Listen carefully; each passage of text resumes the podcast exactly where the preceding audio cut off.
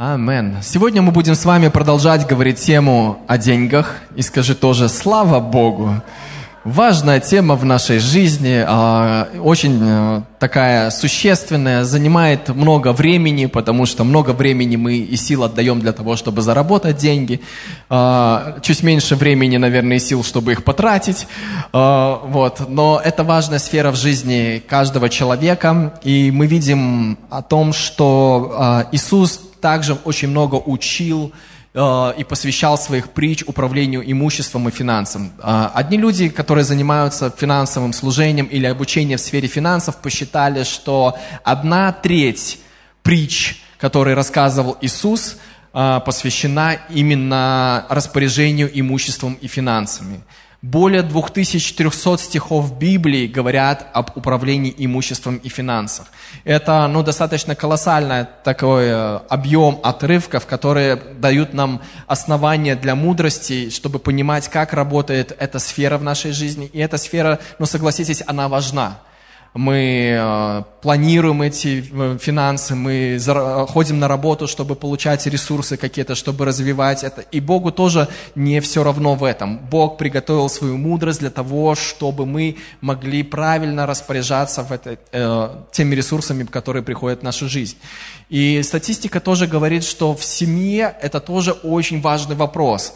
Э, согласно какой-то статистике, я не помню, э, где я точно прочитал, возможно, когда проходил этот финансовый курс, что более 50% самых серьезных ссор в семье, они э, возникают на почве финансов. И это существенный вопрос, который, ну, он существует у, у нас с вами. И Библия здесь не в стороне, и Бог здесь с, вами, с нами не в стороне. И мы с вами, помните, в прошлый раз говорили о том, кто господин денег, и смотрели отрывки из Библии, которые говорят о том, что все ресурсы принадлежат Богу, и что нам с вами надо поработать с нашим сердцем, потому что нам легче петь песни «Господь, тебе даю мое сердце и свою жизнь», но в то время, когда мы подставляем туда вместо сердца и жизни свои деньги, нам труднее спеть такую песню. Господь, я посвящаю тебе все свои деньги. И ты уже язык как бы не очень поворачивается, если ты не тренирован и ни разу не делал этого. То есть, ну, нам гораздо, ну, по крайней мере, мне гораздо легче раньше было спеть «Господь, я отдаю тебе свое сердце, я посвящаю тебе свою жизнь».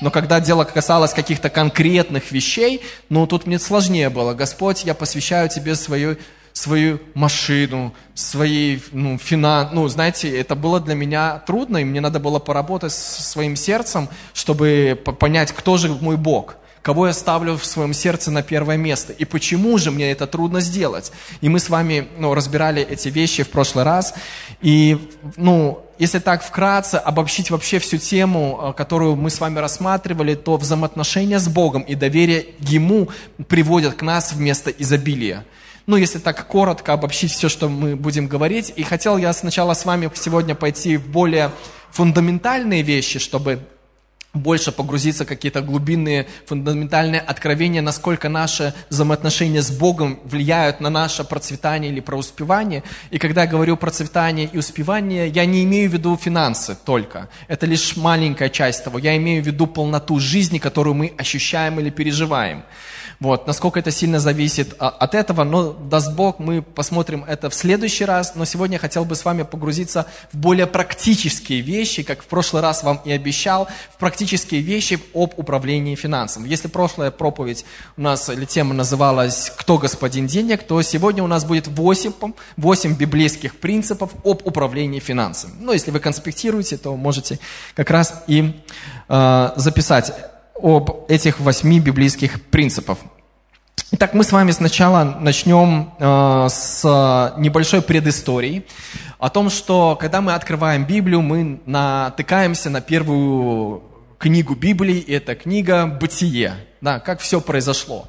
И там э, говорится о том, что Бог сотворил небо и землю земля была безвидна и пуста, и когда Господь высвободил Слово, начала приобретаться форма, начали появляться какие-то определенные э, вещи, растения, животные, потом Бог сотворил человека. И из этого нам надо сделать вывод, что, э, или запомнить нам то, что из ничего Бог создал обилие. Прежде всего, прежде чем что-то начало существовать, существовал Бог. И понимая этого, это очень сильно влияет на то, как мы понимаем, в принципе, ресурсы и богатство. Потому что прежде всего должен быть Бог, Бог в нашей жизни. А потом, когда Бог говорит или сотрудничает, э, мы с Ним сотрудничаем, то высвобождая свое слово в нашу жизнь и пользуясь Его словом, то из ничего может стать что-то бесформенное приобретает форму. Земля была безвидна и пуста, и Дух Божий носился над бездной, но Господь сказал слово, и появилось. То же самое происходит в нашей жизни. Когда в нашей жизни есть какие-то бесформенные, безвидные участки, нам нужна мудрость от Бога, принять Его откровение, принять это слово и высвободить это слово в этот бесформенный участок, и этот бесформенный участок начинает приобретать определенные формы, и из этого начинается получать определенный профит для нашей жизни и для служения другим людям. То есть мы начинаем развивать ту сферу, которую Бог нам сказал развивать. И Бог нас оставил, вы помните, в бытие, Бог сотворил э, человека, Адама и Еву, и населил их в саду Эдемском, и сказал, возделывайте этот сад, храните его, охраняйте, плодитесь, размножайтесь, господствуйте над рыбами морскими, над птицами небесными, над, всякой, над всякими животными, просто ну, исполняйте то поручение, которое я даю вам от моего имени. То есть мы видим, что Бог поставил человека на землю как управляющим, его управляющим на этой земле, действующий от его имени. И можно сказать так, в одной и той же книге интересную мысль прочитал, то, что Бог, с одной стороны, сотворил мир совершенным, землю совершенным, да, ну, в, в том плане, что физические законы очень точны, и чтобы была жизнь на нашей планете, ну, очень много факторов, которые влияют, и отклонение от этих факторов делают жизнь невозможной принципе, в нашей галактике, в нашей планете. Но тут, слышишь, очень много закономерностей и зависимостей, и законов переплетены с друг с другом, чтобы сказать, чтобы это, это получилось случайно. То есть, ну, такое невозможно. С точки зрения математики, с теории вероятности, это невозможно. Говорит о том, что Бог запланировал этот процесс. И Бог поставил человека управляющим в этой земле. То есть сотрудничать, э, человек должен сотрудничать с Богом для того, чтобы хорошо развивать эту землю. И э, есть определенные принципы, которые Бог ожидает от нас как управляющих, Его управляющих на этой земле. И вот эти принципы мы с вами и посмотрим. Первый принцип, он заключен в первом послании Коринфянам, 4 глава, с 1 стиха и ниже. Первое послание Коринфянам, 4 стих и ниже. «Итак, каждый должен разуметь нас, как служителей Христовых и домостроителей тайн Божьих, от домостроителей же требуется, чтобы каждый оказался верным. Ну, достаточно известный нам отрывок. И вот первый принцип, который э, заключается в успехе нашего управления имуществом и финансами, это доверить Богу 100%, быть верным Богу в 100% распоряжения нашими ресурсами, а не только 10%. Ну вот раньше как бы я вот думал, возможно вы так думали или думаете еще, вот что вот 10% это принадлежит Богу, а 90% это мое. Ну, не знаю, как вы думали, не думали, но вот я так думал. Вот, но на самом деле все, что здесь на этой земле, оно все принадлежит Богу на правах владения, потому что Он Господь, Он это все создал, Он создал все ресурсы и дал нам распоряжаться ими. И чем мы раньше откроем Богу и доверимся Богу в 100%, распоряжение нашим имуществом, тем больше мы будем переживать Его благодати, тем больше мы будем переживать Его божественное обеспечение. Что на самом деле происходит, когда я говорю, что если мы говорим, что 10% вот Бог это твое, а вот 90% это, это мое. Тем самым я говорю, Господь, вот здесь мы с тобой вместе сотрудничаем на 10%, а на 90% ты туда не лезь. Это как бы моя сфера, я сам. Но что происходит, когда мы пытаемся делать все своими силами? Бывает из-за того, что мы с вами являемся в каком-то степени людьми ограниченными, ну, мы не ограниченные люди, но в какой-то степени мы ограничены. У нас ограниченные ресурсы, у нас ограничена воля, у нас ограниченные какие-то способности, у нас есть определенная мера их. Когда мы говорим, что Господь не лезь в ту сферу, мы говорим, что Господь, мы справимся своими силами. И часто своими силами мы, бывает, не справляемся из-за того, что наши ресурсы ограничены. Но когда мы говорим, Господь, я доверяю Тебе в этом, то, что у меня есть в остальном, тоже все, то Господь подключает свои ресурсы и расширяет мои способности, расширяет мою мудрость в использовании того, что у меня есть. Тем самым, применяя Его мудрость над всем остальным, я получаю больше, чем мог бы получить, не применяя Его мудрость. Это называется эффективность. Когда ты вкладываешь меньше, получаешь больше. Аминь. Не запутал я вас в этой вот сложной концепции. То есть, чем раньше мы откроем для Бога и доверим Ему 100% э, всего, тем легче нам будет принимать от Него Его подарки, Его любовь, Его благословение – когда мы говорим, Господь, не лезь туда, Он говорит, конечно, твое право, уважаю твой выбор, не буду лезть туда, справляйся сам. Но потом мы жалуемся, а почему у нас не получается, почему у нас почему, постоянно что-то не хватает, потому что мы не пускаем Божью мудрость в, остальное, в остальные ресурсы. Но чем раньше мы научимся это делать, тем легче нам будет потом сотрудничать с Богом, тем легче нам будет переживать Его обеспечение.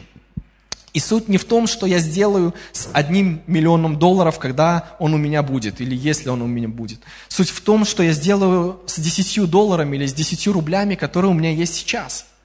То есть часто мы живем как бы проекцией будущего, что в будущем у нас что-то будет, тогда мы начнем делать что-то. И забываем, что проверка, которая есть в нашей жизни, она происходит сейчас и некоторые привычки для успеха, которые у нас, которые нам пригодятся в будущем, мы формируем именно в том моменте, когда у нас вот есть наши 10 рублей, или 100 рублей, или 1000, ну, в зависимости от того, в каком сейчас э, ситуации каждый находится. То есть, применяя э, правильные привычки, правильное отношение в то малое, которое у нас есть, Бог видит, что нам можно доверить больше. Мы об этом читаем в Луки 16 глава, 10 стих. «Верный в малом и во многом верен».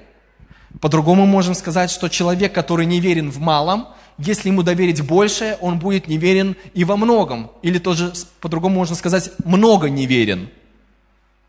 Но верность в малом, она проявляется в том, что я делаю с теми ресурсами, которые сейчас у меня есть. Проявляю ли я верность Богу в тех ресурсах, которые у меня есть сейчас. От домостроителей же требуется, чтобы каждый оказался верен. Возвращаемся к 1 Коринфянам, 4 глава, 2 стих. И слово «домостроитель» здесь используется греческое слово, слово «economis». От этого слова произошло экономика слова. То есть Бог поставил нас с вами быть экономистами. Даже если у вас нет диплома экономиста, вы все равно Божий экономист. И это значит управление домом. Ну, если перевести это слова. То есть мы с вами те люди, которые управляют домом, который сотворил Господь. И Господь ожидает прежде всего верность в управлении домом, над которым Он нас поставил, то есть над Его творением, где Он нас сотворил.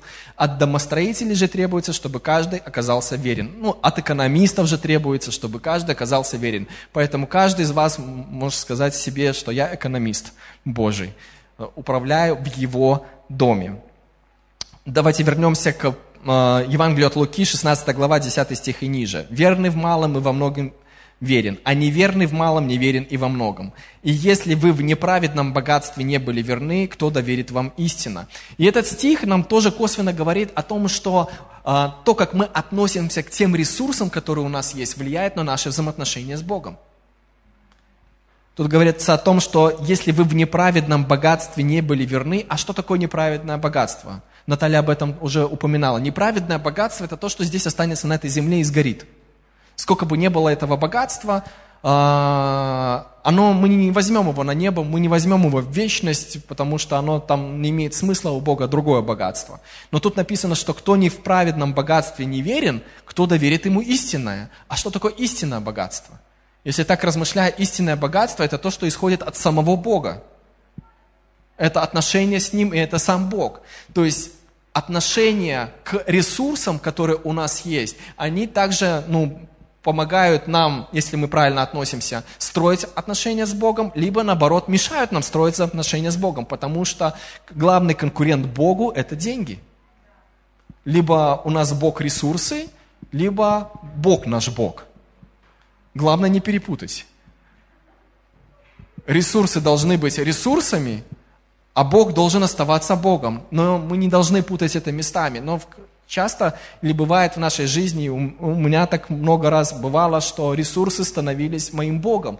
Все, что я думал, я думал о ресурсах. Все, что я думал, как это взять, как это купить, как это приобрести. Мне этого не хватает, этого не хватает, и этого мне надо для счастья. И я чувствовал себя постоянно несчастным, потому что у меня чего-то нету из ресурсов. Хотя, если вот так подумать и разобраться, что самое главное счастье, которое у меня есть, это Бог, который меня спас и который в моем сердце – так Библия говорит, так мы на самом деле видим, так мы переживаем, но из-за того, что весь мир гонится за ресурсами, мы, бывает, тоже начинаем гнаться вместе с этим миром за этими же ресурсами. Хотя они, ну, они, ресурсы на самом деле нам помогают жить, но они не приносят счастья в такой гармонии, которую могли бы, э, который приносит Бог.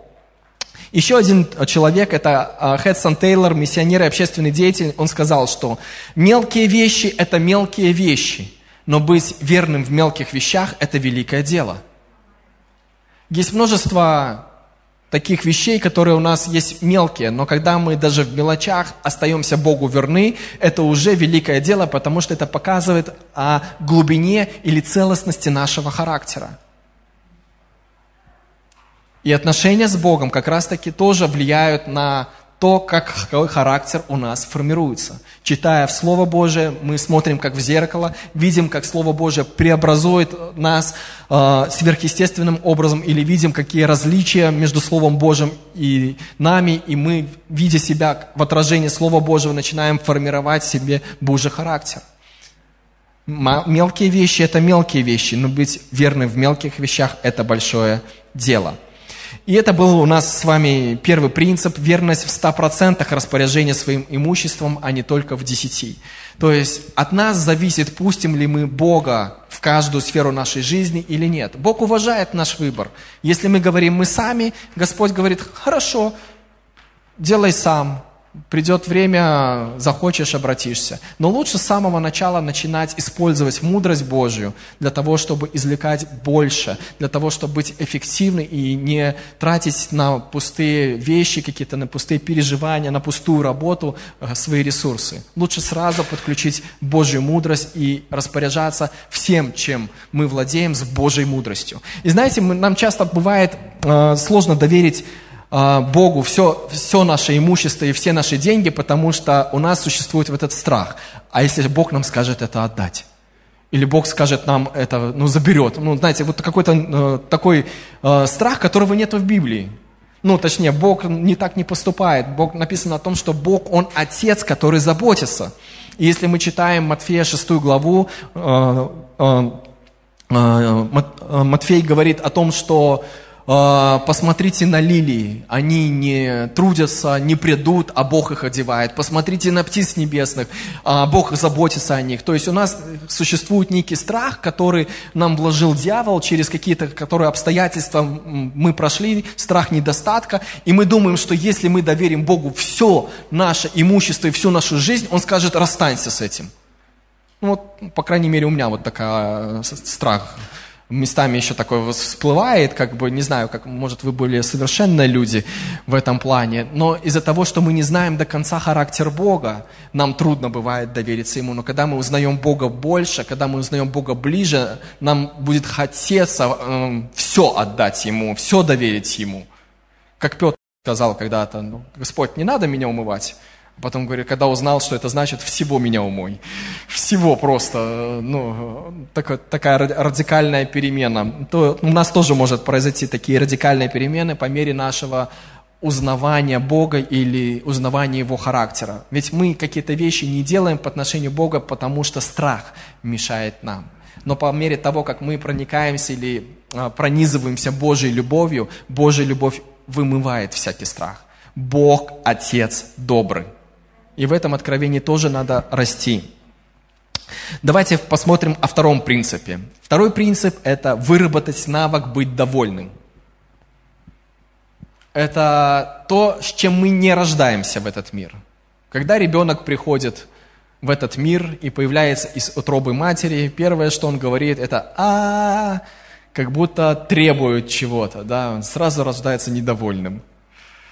Вот. Но апостол Павел писал о том, что я научился быть довольным. Филиппийцам 4 глава 11 стих. Ну, про ребенка это моя интерпретация. Я не знаю на самом деле, что ребенок переживает. Давно был ребенком, э, забылся немножко. Вот. Но апостол Павел говорит, что я научился быть довольным что у меня, э, тем, что у меня есть. Умею жить в скудости, умею жить в изобилии. И знаете, что интересно? Апостол Павел не писал, вот было у меня переживание или был у меня опыт – был я в бедности или был ну, в богатстве. Ну, то есть он не говорит о том, что это был как переживание. Он говорил, что я приобрел навык, и я умею жить и в таких обстоятельствах, и в таких обстоятельствах. И я научился быть довольным. То есть это навык, который мы приобретаем. То есть мы с ним не рождаемся, мы приобретаем этот навык. И этот навык помогает нам видеть изобилие Божие и видеть возможности Божии. И знаете, как-то недавно я читал этот отрывок э, апостола Павла, и он пишет там «умею жить в скудости и умею жить в изобилии». И Дух Святой обратил мое внимание вот на первые эти два слова этого стиха «умею жить». И задает этот вопрос, ну, как будто я сам с собой разговариваю, или в сердце звучит у меня вопрос, а ты умеешь жить? И я такой, ну, делаю внутреннюю, начинаю делать внутреннюю проверку. А на самом деле, умею ли я жить?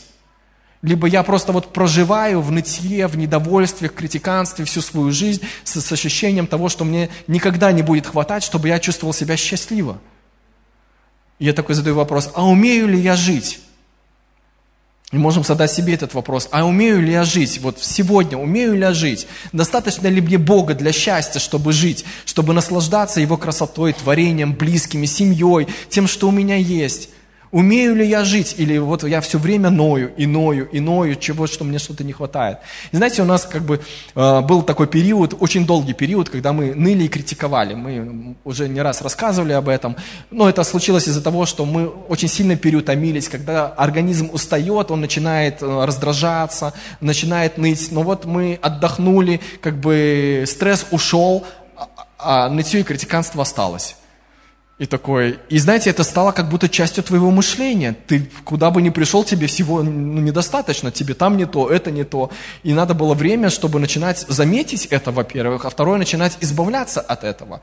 И что мы сделали с моей супругой Таней? Мы решили, после того, как мы послушали э, несколько, ну, так получилось, что у нас пастор говорил о благодарном сердце, э, Анжелика Чебана тоже проповедь говорила, говорила о благодарности, там еще, по-моему, кто-то у нас говорил о благодарности. Мы поняли, что вот это то, на что надо обратить внимание. И после этих проповедей мы решили с э, Таней, что вот каждый день перед сном, ну у нас каждый день не получается, но будем стараться, что каждый день перед сном мы говорим три благодарности Богу в этот день. Знаете, вот прошло буквально уже полгода, наверное, мы это делаем, практически, ну не каждый день, но достаточно часто, а, можно сказать, что практически каждый день. Я, ну, по себе могу сказать, что я просто начал жить счастливее. Вот просто я научился, ну, как будто это меняет мое сердце, это не как будто меняет, это меняет мое сердце, и я э, начал наслаждаться моментами в жизни.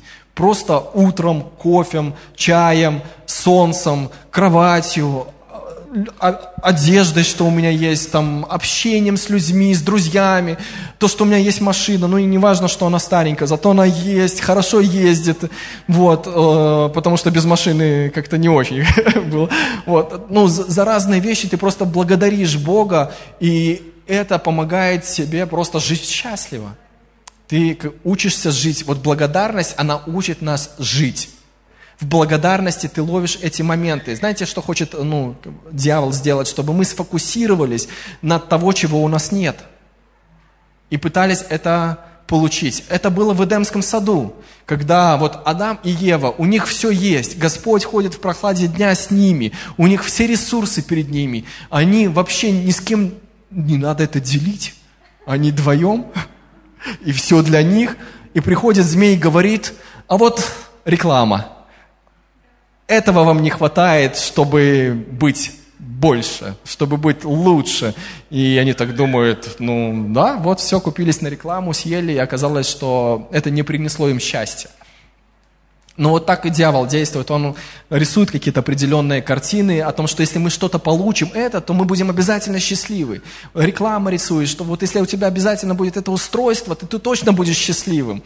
Или там это, ну и ты точно, а ты приобретаешь это, вкладываешь ресурсы, силы, радуешься об этом неделю, и снова опять несчастливый, потому что это не приносит глубинного счастья. Да, на какой-то момент времени это приносит удовлетворение, да, это бывает, с этим легче жить, но глубинного счастья это не приносит. Но благодарность Богу и отношения с Ним позволяют себе жить довольно во всяких обстоятельствах.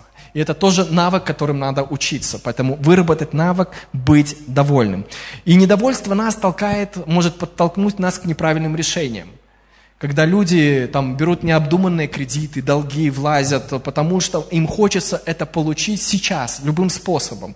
И они не могут это, скажем так, а, приобрести а, ну, в тот момент времени, но им это хочется, поэтому они влазят в кредиты а, и покупают это гораздо дороже, чем это могло бы стоить, и ну, накладывают на себя бремена, которые потом трудно нести. И та вещь, которая, казалось, сделает их счастливее, приводит их в место, где они чувствуют большее давление, а, чем было до этого. Поэтому ну, а, недовольство может привести к нас неправильным решениям. Но довольство открывает наш взгляд возможностей. Когда мы недовольны, мы как будто сфокусированы только на эту вещь, которая нас не устраивает. Но когда мы довольны и благодарим Богу, то это открывает нам возможности, как развивать свою жизнь в разных направлениях. Я не говорю о том, что, знаете, ну, иногда недовольство, э, есть хорошее недовольство, я говорю о плохом недовольстве, вот, которое снедает вот это раздражение, вот это ну, нытье, вот это постоянное чувство, что ты будешь лучше, если у тебя это что-то будет. Вот, но нам надо принять за истину и за отправную точку, что Господь – это наше счастье, которое нам достаточно. От этого отталкиваться дальше, развивать дальше. Бог хочет, чтобы мы имели э, возможность быть благословением для разных, чтобы мы имели достаток и были благословения. Библия об этом говорит. Вот. Но когда мы меняем э, местами Бога и ресурс, то начинает что-то не работать в нашей жизни, потому что Бог так не планировал. И это не приносит нам счастья. Но когда мы оставляем Бога Богом и также стремимся к Богу, к Его отношениям, как мы стремимся купить какую-то вещь, то это меняет все вокруг. То и Бог приносит нам и возможности, и людей, и да, в принципе, нам, мы, когда наслаждаемся Богом, мы можем подумать, что и не надо мне эта вещь, в принципе, и без нее нормально, или хорошо, в принципе. Ну, то есть некоторые вещи, они, э, мы гонимся за ними, потому что других это есть, и нам хотелось бы это иметь, но не всегда это даже нам полезно. Вот. Давайте перейдем к следующему, третьему пункту, составить и вести бюджет. Это уже практически. Знаете, что вот с ростом дохода всегда растет потребление. Вот сколько бы мы ни получали, а, мы, ну, у меня так много раз было, мы получаем больше, и как только мы начали получать больше, мы начали тратить больше. И казалось, тут не останавливается. Ты переходишь в следующую работу, или следующий проект, или следующий это, ты начинаешь еще больше получать, и тебе кажется, ну вот теперь достаточно, ты начинаешь все опять тратить в ноль. Раньше у нас было такое, мы получали зарплату, первая неделя, и все, мы без зарплаты. Потом мы немножко поработали над собой, уже две недели могли протянуть и не потратить все, и все без зарплаты. Но составление бюджета помогает нам э, более разумно расходовать наши ресурсы, и, ну, в частности, деньги, которые к нам приходят. И бюджет составляется для следующих целей. Во-первых, нам необходимо ну, разорвать эту цепочку бесконечного потребления. Потому что ну, с большего в нашей жизни, когда бы, сколько нам бы денег не пришло, если у нас нет чувства навыком приучены, как распоряжаться финансами, с большей вероятностью мы их просто потратим в ноль. Об этом говорят многочисленные вот выигрыши лотерей, что люди, которые получали большое богатство внезапным образом, приходили с большего, приходят в еще худшее состояние до того, как выигрывали большие деньги. То есть, ну, как бы статистика говорит о том, что с большей вероятностью, если мы не приучим себя контролировать, как мы расходуем финансы, мы их потратим. Ну, так было в нашей жизни, местами так оно вот еще выравнивается. Мы, я не скажу, что мы достигли вершины в управлении финансами, мы учимся, где-то набиваем ошибки, но вот у нас уже за какой-то момент, э, наверное, первый, второй раз или третий раз у нас получилось в жизни так, что вот приходит следующая зарплата, а у нас еще есть. Слава Богу. Это, для, для нас это достижение, то, что мы не потратили все в первые две недели. И нам надо знаете, с вами разорвать вот этот круг, э, когда мы э, потреблением догоняем любой, любой наш доход. Нам надо зафиксировать наше потребление и определить, какая точка для нас достаточно. Ну, в данный момент времени, к примеру, там, зафиксировать, потому что э, у нас всегда будет, если мы сами себе не зафиксируем, то у нас всегда будет недостаточно. Как у Ротфеллера когда-то спросили и сказали, сколько тебе нужно денег для счастья? Он сказал, еще чуть-чуть. То есть ну, еще чуть-чуть, оно еще чуть-чуть, еще, ну и никогда не будет этого конца, потому что придет еще чуть-чуть, и тебе будет, ну и ты все равно все потратишь, и тебе надо еще чуть-чуть. Или накопишь, и там и будет все лежать, и тебе надо все еще чуть-чуть. И это хорошая мудрость разорвать именно вот этот круг гонки за потреблением, зафиксировать э, на определенном э, уровне тот, скажем так, э, то, что, когда ты считаешь, что тебе достаточно в своем бюджете. Для этого надо составить и проанализировать бюджет и увидеть, сколько обязательных трат и сколько там тебе надо ну, дополнительных. Там, чтобы там, что-то обновить, там, а, сходить с семьей в кафе. Ну, это тоже необходимые вещи для того, чтобы развивать это как инвестиции в семью. То есть определить, сколько достаточно. И уже, когда вы в следующий раз переходите в новый уровень дохода вашего, вы не поднимаете потребление. Вы остаетесь на том же уровне, но излишек у вас этот остается теперь для ваших, скажем так, инвестиций, либо проектов, либо таких покупок, которые вы раньше себе не могли позволить. То есть надо разорвать этот круг гонки за, потреб... Э, за доходом вашего потребления. Понимаете, да? Для этого мы составляем бюджет. А, и притча 13 глава, 24 стих говорит, что много хлеба бывает и на нивы бедных, но некоторые гибнут от беспорядка. И если мы посмотрим а, этот отрывок из притчи 13 главы, 24 стих, мы увидим, что слово «бывает» выделено курсивом – то есть это значит, его добавили переводчики, и мы можем прочитать этот текст следующим образом. «Много хлеба и на ниве бедных, но некоторые гибнут от беспорядка». То есть Библия говорит о том, что в нашей жизни, через нашу жизнь проходит достаточно ресурсов. Но из-за беспорядка и неправильного отношения к ним э, мы испытываем постоянную нужду – но когда мы начинаем приводить это в порядок, когда мы начинаем фиксировать, как мы потребляем, как мы тратим, на что уходит, мы больше имеем возможности отрегулировать этот, весь процесс и не испытывать нужду. И вот, скажем так, как в Библии благословение, мы не успеем все потребить к следующему урожаю. Ну, это же классное благословение, да? Что у тебя остается, когда ты снимаешь следующий урожай, у тебя еще предыдущий не съеден. Вот так же нам надо прийти вот к этому состоянию. Вот. И почему нам надо составлять бюджет и смотреть, на что уходят наши траты? Потому что мы не можем контролировать то, природу чего мы не знаем. То есть нам надо изучать, смотреть, куда уходят наши, наши финансы. И, возможно, для вас будет сюрпризом какие-то определенные вещи. К примеру, вот когда мы составляли бюджет, кстати, это тоже нелегкое занятие, требует определенной дисциплины и постоянства. Мы с семьей начинаем пятый раз вести бюджет. Уже пять раз мы бросали. Самый долгий период, сколько мы вели бюджет, это один год. То есть, ну, это определенная работа тоже с характером. И в какой-то момент мы заметили тоже, как бы деньги уходят, вроде получили, и мы думаем, куда же уходят наши деньги. И тут мы подкованы, у нас есть бюджет, то есть у нас есть э, записаны все наши траты, мы начинаем изучать, куда мы тратим. И оказывается, в тот месяц мы очень много ходили по кафешкам и потратили ну, приличную сумму на кафе, но сами того не замечали. Вот просто есть вещи, которые у нас в обиходе, мы делаем это по обыкновению и не замечаем.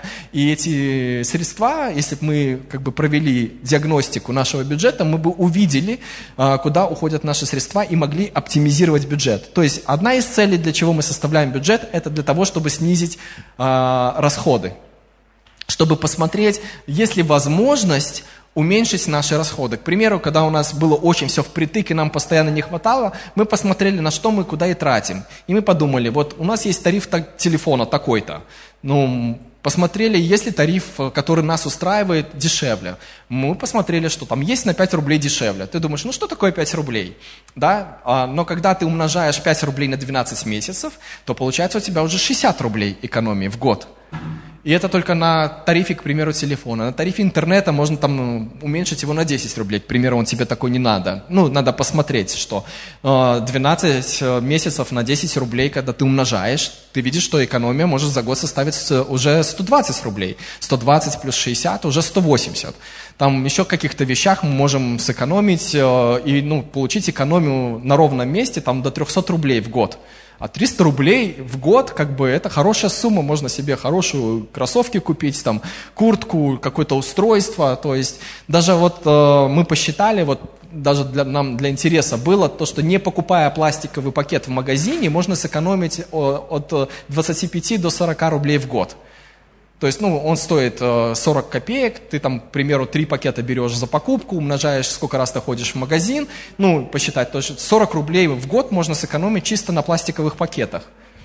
Вот. Ну, разные есть способы оптимизации э, бюджета, кэшбэки какие-нибудь разные, либо, ну, вещи. То есть надо это посмотреть, анализировать. Одна семья делилась таким образом, они думают, куда уходит столько денег на продукты решили детализировать просто траты продуктов, и оказалось, что они очень любят глазированные сырочки.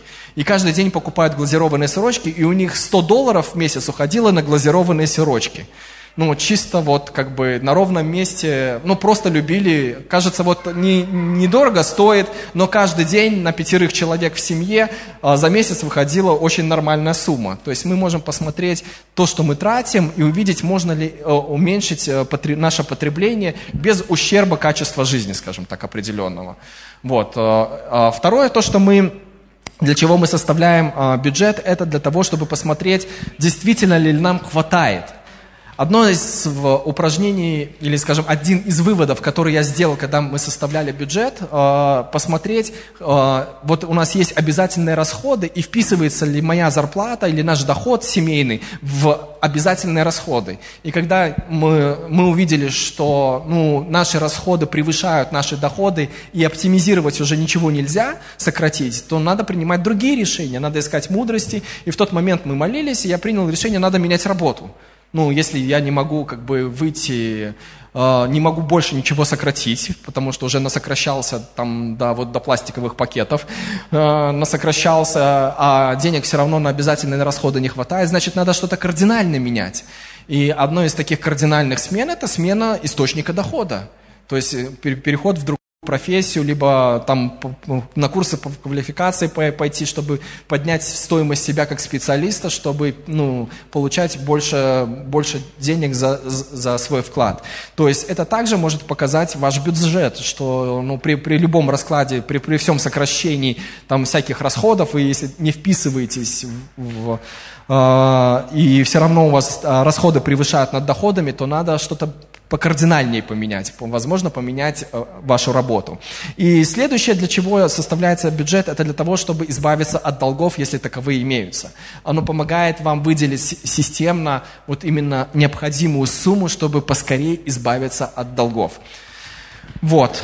А, мы также через бюджет видим, смотрим э, на обязательные и необязательные расходы. Обязательно то, то, от чего мы не можем отказаться, там, это еда в определенной мере, это квартплаты, какие-то ну, платежи, которые ну, мы обязательно должны платить. А не обязательные – это то, что мы можем пожертвовать, в принципе, для того, чтобы выйти из долгов или для каких-то определенных других целей. Но для этого составляется бюджет, чтобы понимать, на что мы тратим, чтобы это не было бесконтрольно. Потому что мы очень много денег тратим бесконтрольно. Следующий давайте пункт, четвертый. Мы проговорили третий, составить и вести бюджет. И это полезно тогда, когда мы пользуемся бюджетом, Потому что даже если самый хороший составленный бюджет, если ты им не будешь пользоваться, то он не принесет никакого плода. То есть его надо придерживаться. И зная бюджет и траты на предыдущий месяц, ты можешь спрогнозировать какие-то определенные расходы на следующий месяц. Где ты можешь больше, где ты можешь меньше, где ты можешь отложить, где не можешь отложить. Ты можешь уже примерно предполагать, что тебе в будущем понадобится.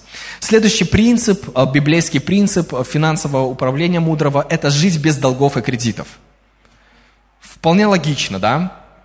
А, Рузвельт в 1932 году сказал, что любое правительство, точнее, не, это, наверное, год рождения его, а не 1900, дату забудьте, но сказал Рузвельт. Любое правительство, как и любая семья, годами могут тратить больше, чем зарабатывают. Но мы-то знаем, что такая привычка ведет к разорению. Но тратить больше, чем зарабатывать, мы можем лишь в том случае, если берем деньги в кредит или в долг. Ну, согласитесь, по-другому, как мы можем больше потратить, чем заработали? То есть привлекли дополнительные финансы какими-то средствами. И Библия нас говорит, чтобы мы не оставались должными никому ничем. Римлянам 13 глава 8 стих. Кроме взаимной любви. Ибо любящий другого исполнен закон. То есть мы видим, что не оставайтесь никому должным ничем, в том числе финансами. Ну и, наверное, это основная посыл. Не оставайтесь должным ничем финансовым. Притча 22 глава 7 стих.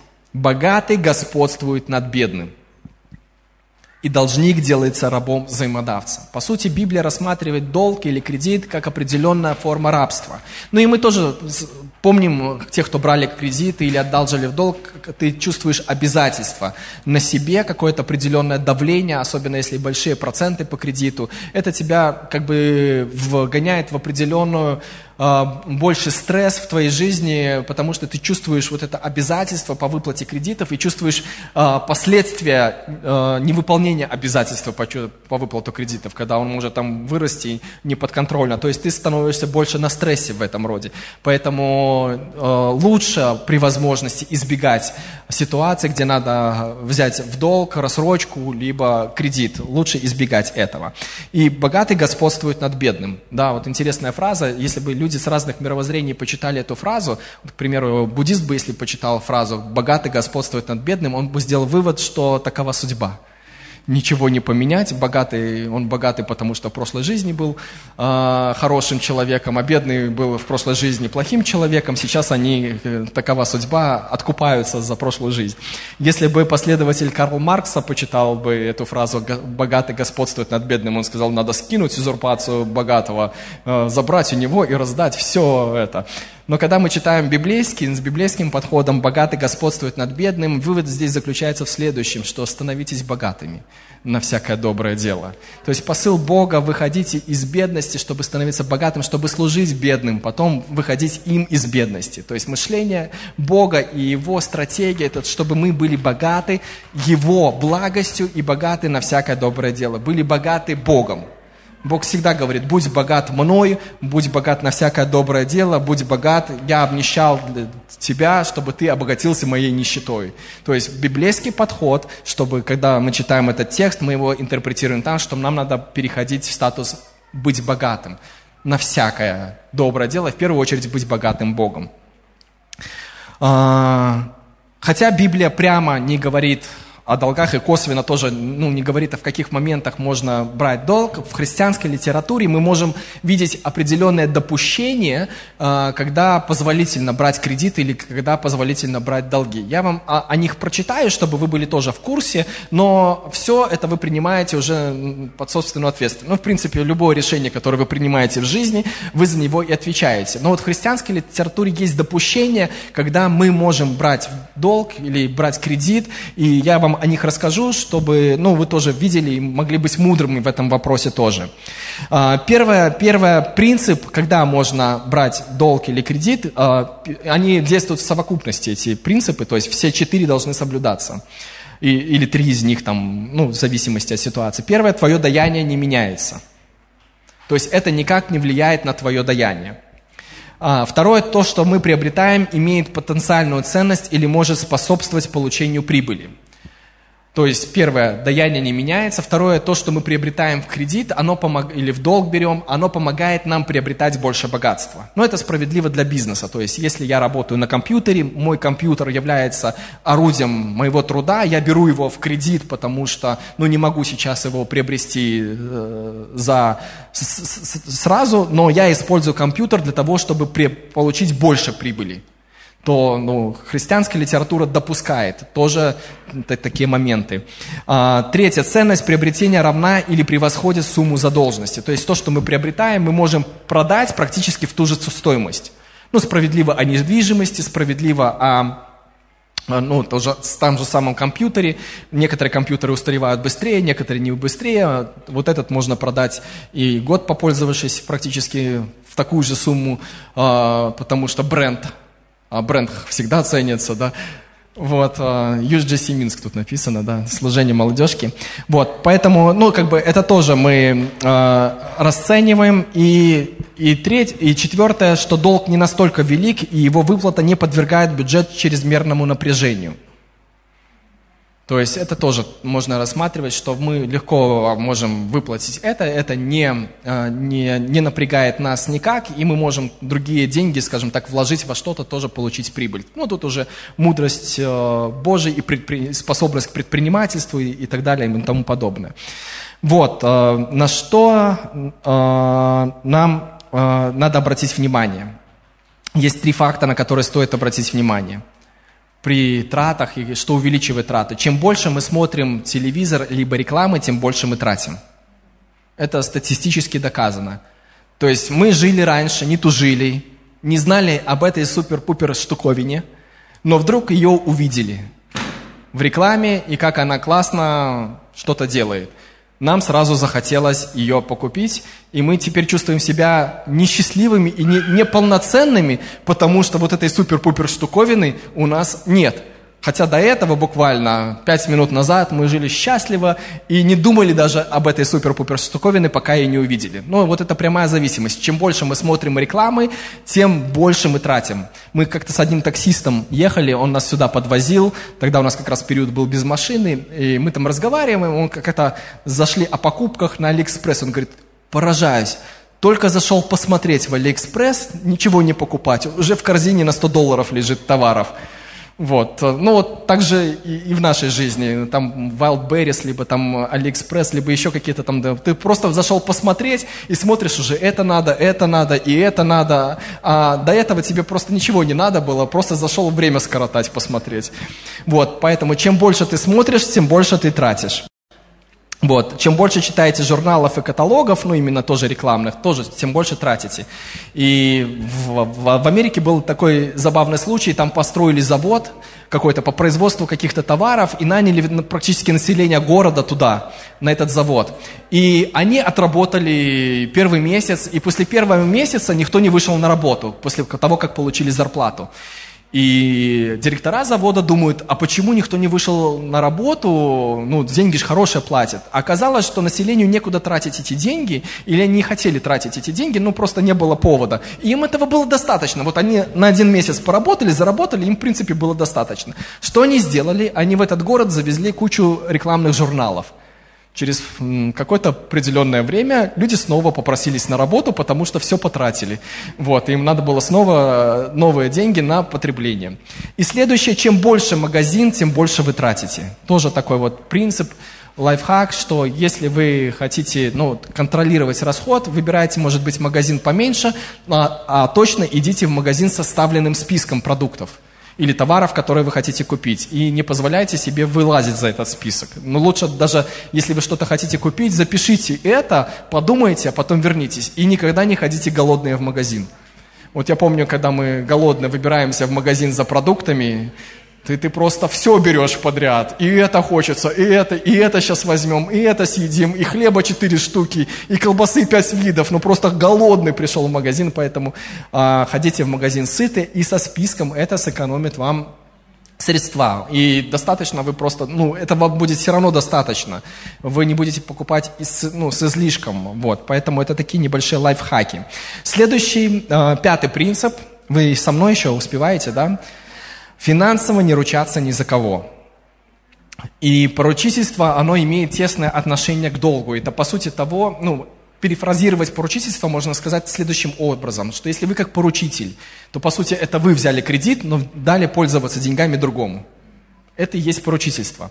И в Америке вот было такое исследование комиссии государственной торговли США. Они обнаружили, что 50% тех, кто поручается, вынуждены платить потом за других. И 75% тех, кто ручается за кого-то, беря взаем, также заканчивает выплатой долга. То есть в Америке большая половина людей, кто поручается за кого-то, выплачивают потом долги за кого-то. И недавно у нас был тоже такой интересный случай. э, мне пришла смс от Беларусьбанка.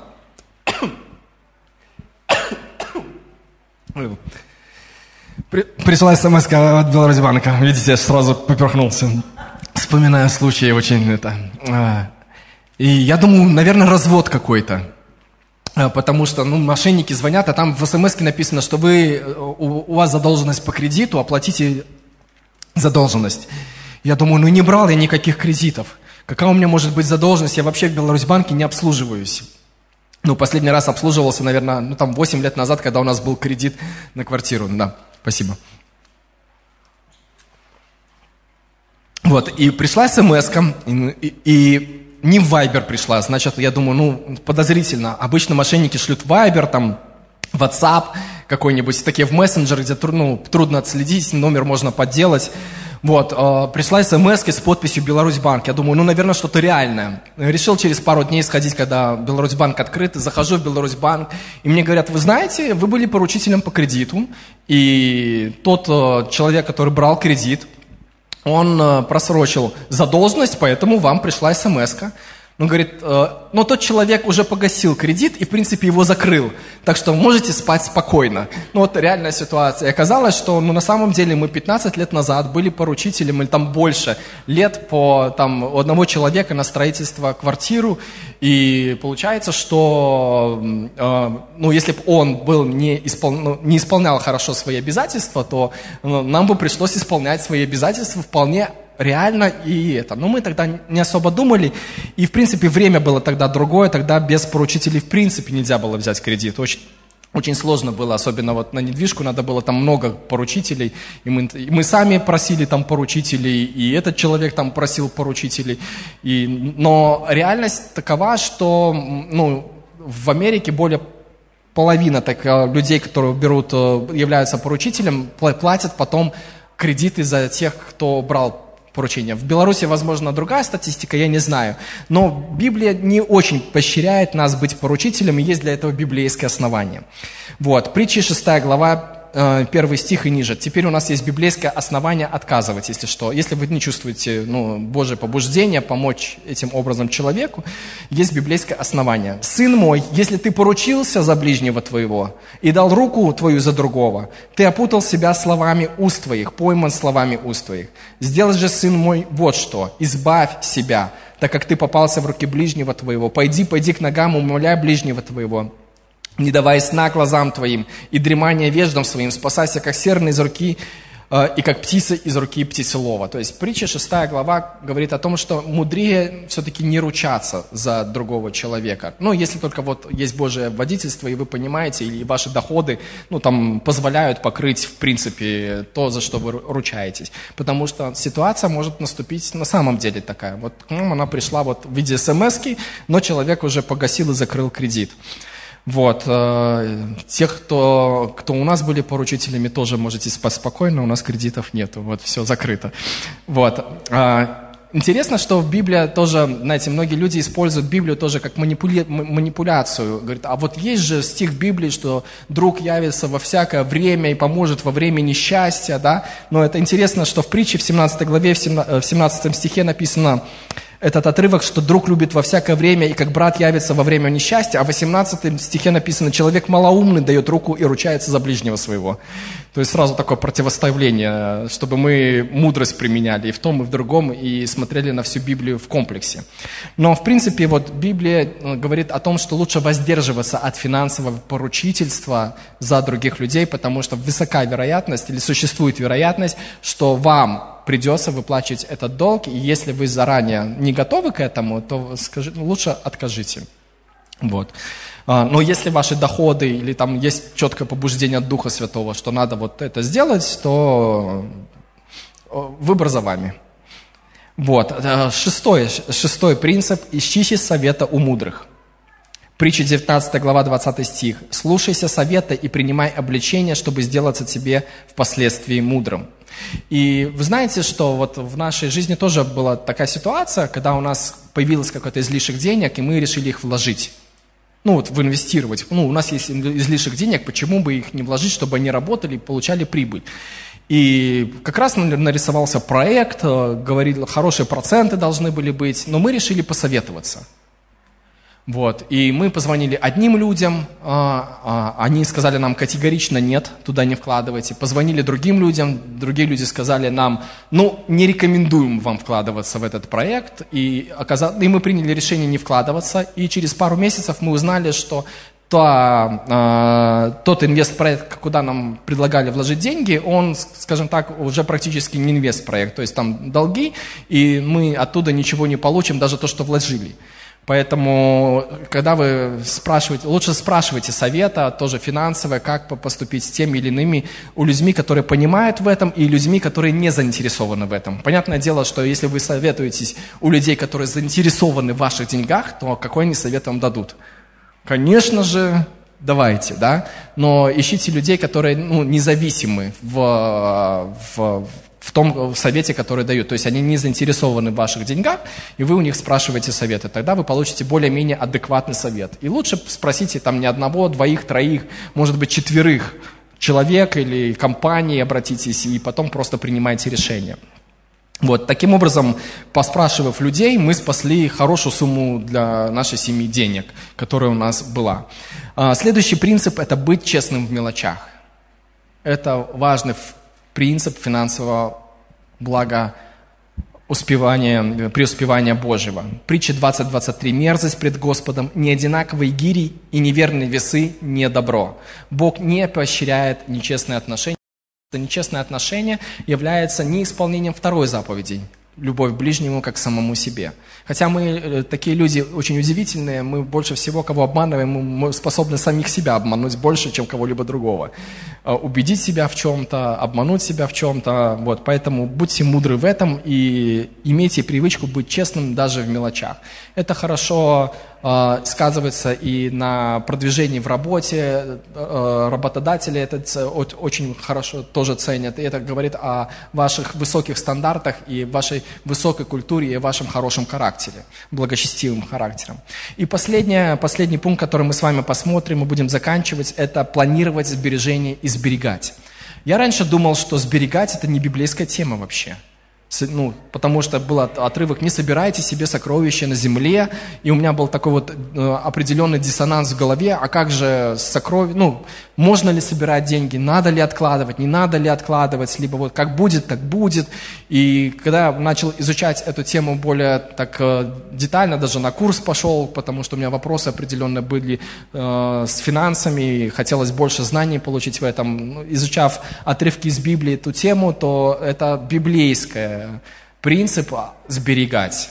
То есть э, Джон Уэсли как-то сказал, что ты работай усердно, как только можешь работать, откладывай столько, сколько можешь откладывать, сей столько, сколько можешь сеять. Это тоже ну, библейские принципы, Библия об этом говорит. И самый такой яркий пример, который мы можем увидеть в Библии о сбережениях, это Иосиф. Так и называют это принцип Иосифа. Когда Иосиф стал уже вторым правителем после фараона, ему было откровение или пророчество, что будет семь, семь лет изобильных, и в эти семь лет изобильных пятую часть всего, что было, они откладывали, сберегали для того, чтобы, когда наступят семь лет голода, чтобы было э, чем питаться.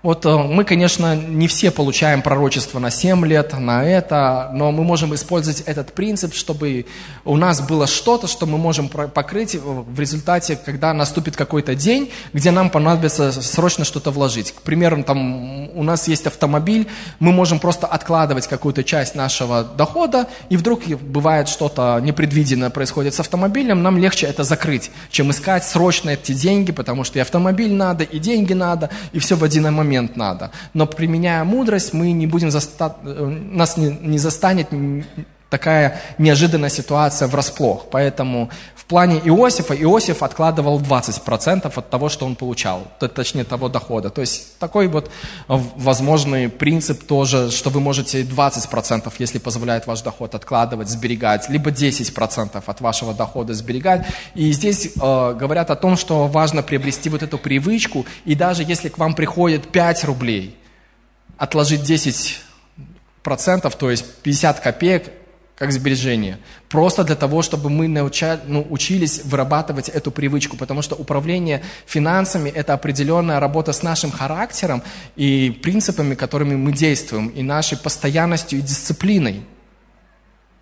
И откладывать тоже надо э, вырабатывать привычку. У нас еще такая привычка не сильно выработана, поэтому мы в процессе, и мы восхищаемся людьми, которые умеют это делать. Мы еще пока в процессе учимся, но Библия говорит, что это правильно. Притча 30 глава 25 стих. Притча 30 глава 25 стих. Муравьи – народ не сильный, но летом заготавливают пищу свою. Мы видим тот же принцип. То есть муравьи заготавливают летом, чтобы кушать когда пищи нет зимой, да, то мы, мы с вами тоже используем этот принцип. Мы, важно нам научиться откладывать даже с маленького дохода даже с маленького того, что приходит, даже если рубль приходит, 10 копеечек э, в копилочку. Ну, вот просто для того, чтобы даже привычка эта выработалась. И когда будет происходить больше приходы, мы будем больше откладывать и большим ситуациям в жизни будем готовы которые происходят у нас.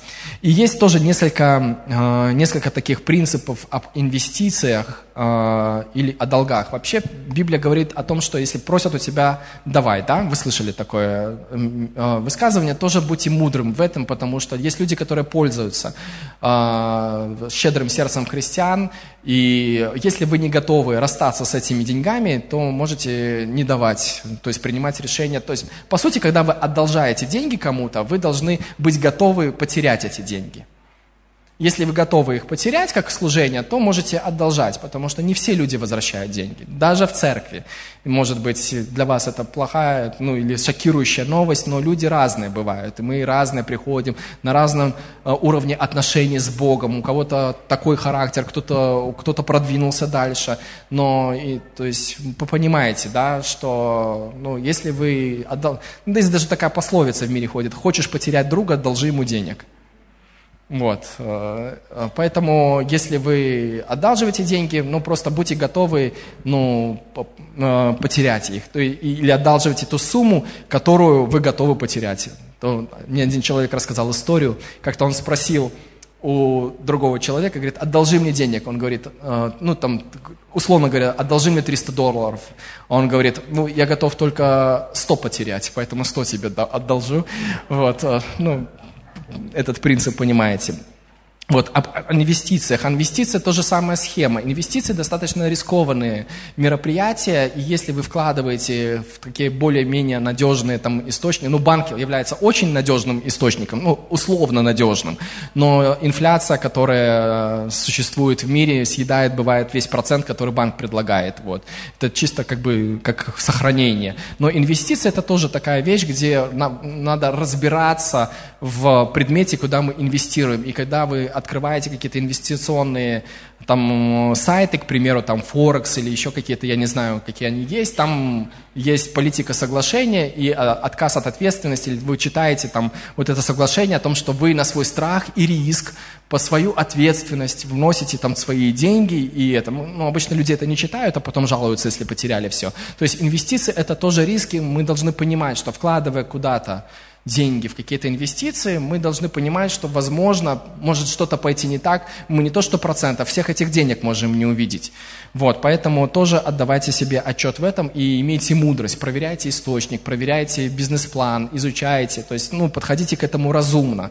Вот, либо нанимайте компанию, которая разбирается в этом. Ну, есть разные вещи. Я не сильно в, в инвестировании, я просто вот как бы некоторые меры предосторожности э, расскажу вам что э, тоже про... Э, есть такой э, хороший принцип, я его подслушал, возможно, тоже вам поможет. Не инвестируйте деньги, взятые в долг. Если вы не разбираетесь в этом, ну, это тоже опасная штука, и, возможно, лучше стоит воздержаться от инвестиций. Я понимаю, что люди, есть люди бизнеса, которые, ну, это для, для них как раз-таки есть их тема, взять какое-то это, вложить во что-то, извлечь это, ну, эти люди понимают весь этот процесс. С большего мы не понимаем там ничего, и для нас это более рискованное мероприятие, поэтому тоже, если вы ничего не понимаете в этом, в инвестировании, лучше долг, э, который деньги берете, не инвестируйте, потому что есть большой вариант, риск, что вы их потеряете. И связывайте инвестиции с конкретными целями с практическими целями, потому что когда мы инвестируем для того, чтобы получать или извлекать больше денег, то это получается деньги ради денег. Но это не очень Божья цель, это уже как служение мамоне, и здесь нету дна. Возвращаемся к тому же Рокфеллеру, сколько надо денег для счастья, еще немножко больше, еще немножко больше. Но когда у нас есть конкретные цели, там покупка недвижимости, покупка автомобиля, образование, то когда мы привязываем это к практической цели, то это хорошая, благородная цель для инвестирования, чтобы вложить куда-то, чтобы приобрести конкретное что-то, или для служения там что-то купить и так далее. И всячески избегайте азартных игр как источника заработка. Ну, на всякий случай говорю, что некоторые рассматривают азарт азартные игры как источник заработка, но математически э, азартные игры или казино устраиваются именно как раз таки для того, чтобы зарабатывать на тех, кто играет, а не для выигрыша тех, кто играет. Вот, поэтому такие тоже небольшие принципы, которые помогут вам, э, надеюсь, сохранить ваши финансы, приумножить ваши финансы и чувствовать просто, наслаждаться жизнью или уметь жить